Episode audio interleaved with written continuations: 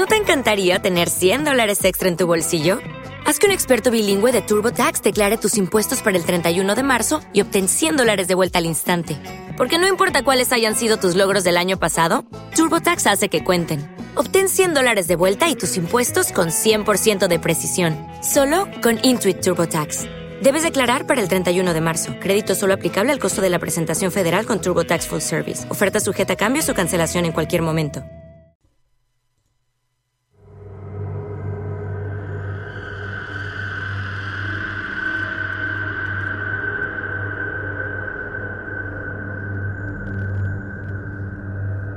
Creadores, de la humanidad, de la humanidad, de la humanidad, de la humanidad.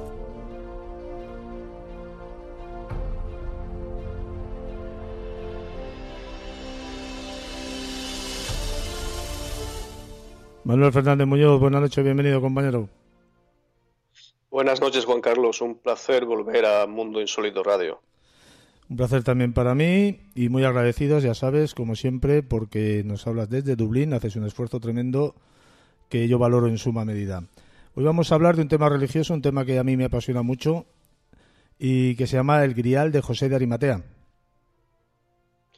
Sí, es un extracto, vamos a hablar hoy de un extracto de mi último libro, del Grial de la Alianza, de Ediciones Almuzara, eh, y me pareció muy curioso cuando yo me encontré con, yendo en busca del Arca de la Alianza y del Santo Grial, yo me encuentro con, una tradición, una tradición que a mí me enamora y por eso tengo que ir detrás de ella, tengo que ir hasta eh, un lugar tan recóndito, eh, tan recóndito, perdón, y tan, tan mágico como es Glastonbury. Pero si quieres, vamos a empezar por el principio. Vamos a explicar eh, de esa palabra grial, eh, santo grial, qué es lo que es. Porque nosotros la hemos venido asociando al, al cáliz eh, que, recogió la sangre de Jesús en la cruz y al cáliz que utilizó Jesús de Nazaret en la última cena. Sin embargo, en estos tiempos, en estos últimos tiempos, también hemos visto, sobre todo con novelas como El Código da Vinci, que el Santo Grial podía hacer referencia a una supuesta estirpe davídica, una supuesta, a un supuesto linaje eh, que descendería de Jesús de Nazaret y María Magdalena. Bien, tenemos que decirle a nuestros oyentes, yo les, a los lectores también de mi libro, le explico que esta teoría mm, es una, pura especulación, es pura quimera, porque realmente lo que se basa tanto Dan Brown como los autores del Enigma Sagrado, que son los que primero proponen el linaje davídico, el linaje eh, de Jesús con María Magdalena, se están basando en algo que no tiene sentido. Y es que ellos dicen que la palabra santo grial procede del francés eh, sang real, de ahí juntan las dos palabras santo, sang, sangre, eh, greal, real sangre real y hacen ahí eh, una especie de popurrí para sacar esta, esta, última, esta última frase, sangre real.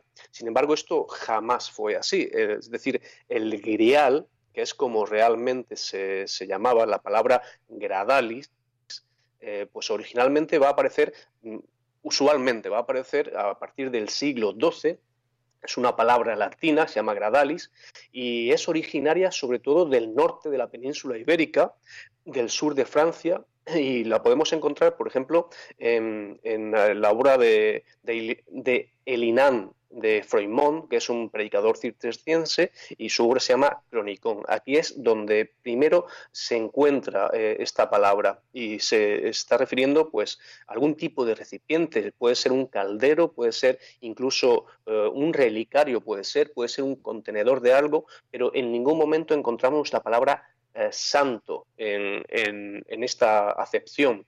Pero claro, tú me puedes decir, vale, pero es que aquí todavía no se está hablando del componente mágico de este gradal, de este grial. Y, llevas razón.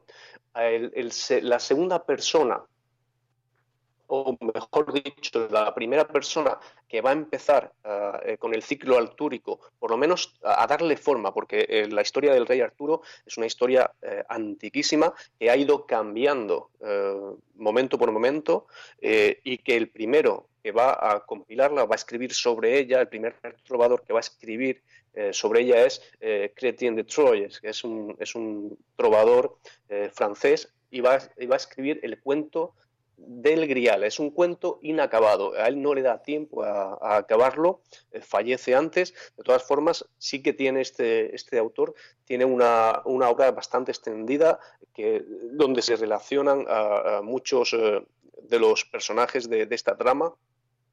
Eh, sin embargo, sigue siendo el Grial, no es el Santo Grial. El siguiente que nos va a hablar del Grial es Wolfram von Eschenbach. este autor eh, está desmintiendo lo que dice eh, eh Chrétien de Troyes eh, y diciendo que básicamente este, este trovador no se había informado bien y él nos va a dar más detalles de lo que sigue siendo el grial, pero todavía no sabemos lo que es el santo grial. si para Chrétien de Troyes puede ser un contenedor, como la palabra en sí lo indica, para Wolfram von Eschenbach puede ser una piedra, una piedra que se, posiblemente se, cayó del cielo, porque él la llama el lapsis exilis, y que de alguna forma eh, los templarios se van a hacer con ella, van a ser sus custodios.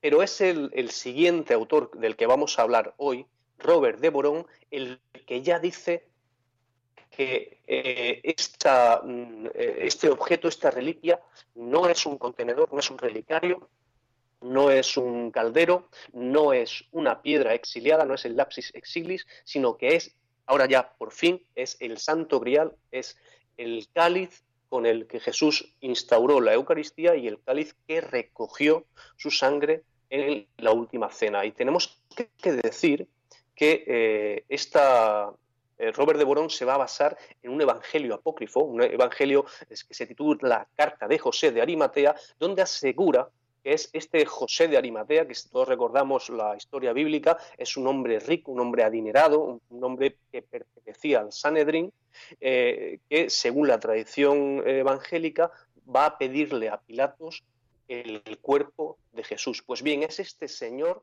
el que además de pedirle... ¿Te está gustando este episodio? Hazte fan desde el botón Apoyar del podcast de Nivos. Elige tu aportación y podrás escuchar este y el resto de sus episodios extra. Además, ayudarás a su productor a seguir creando contenido con la misma pasión y dedicación.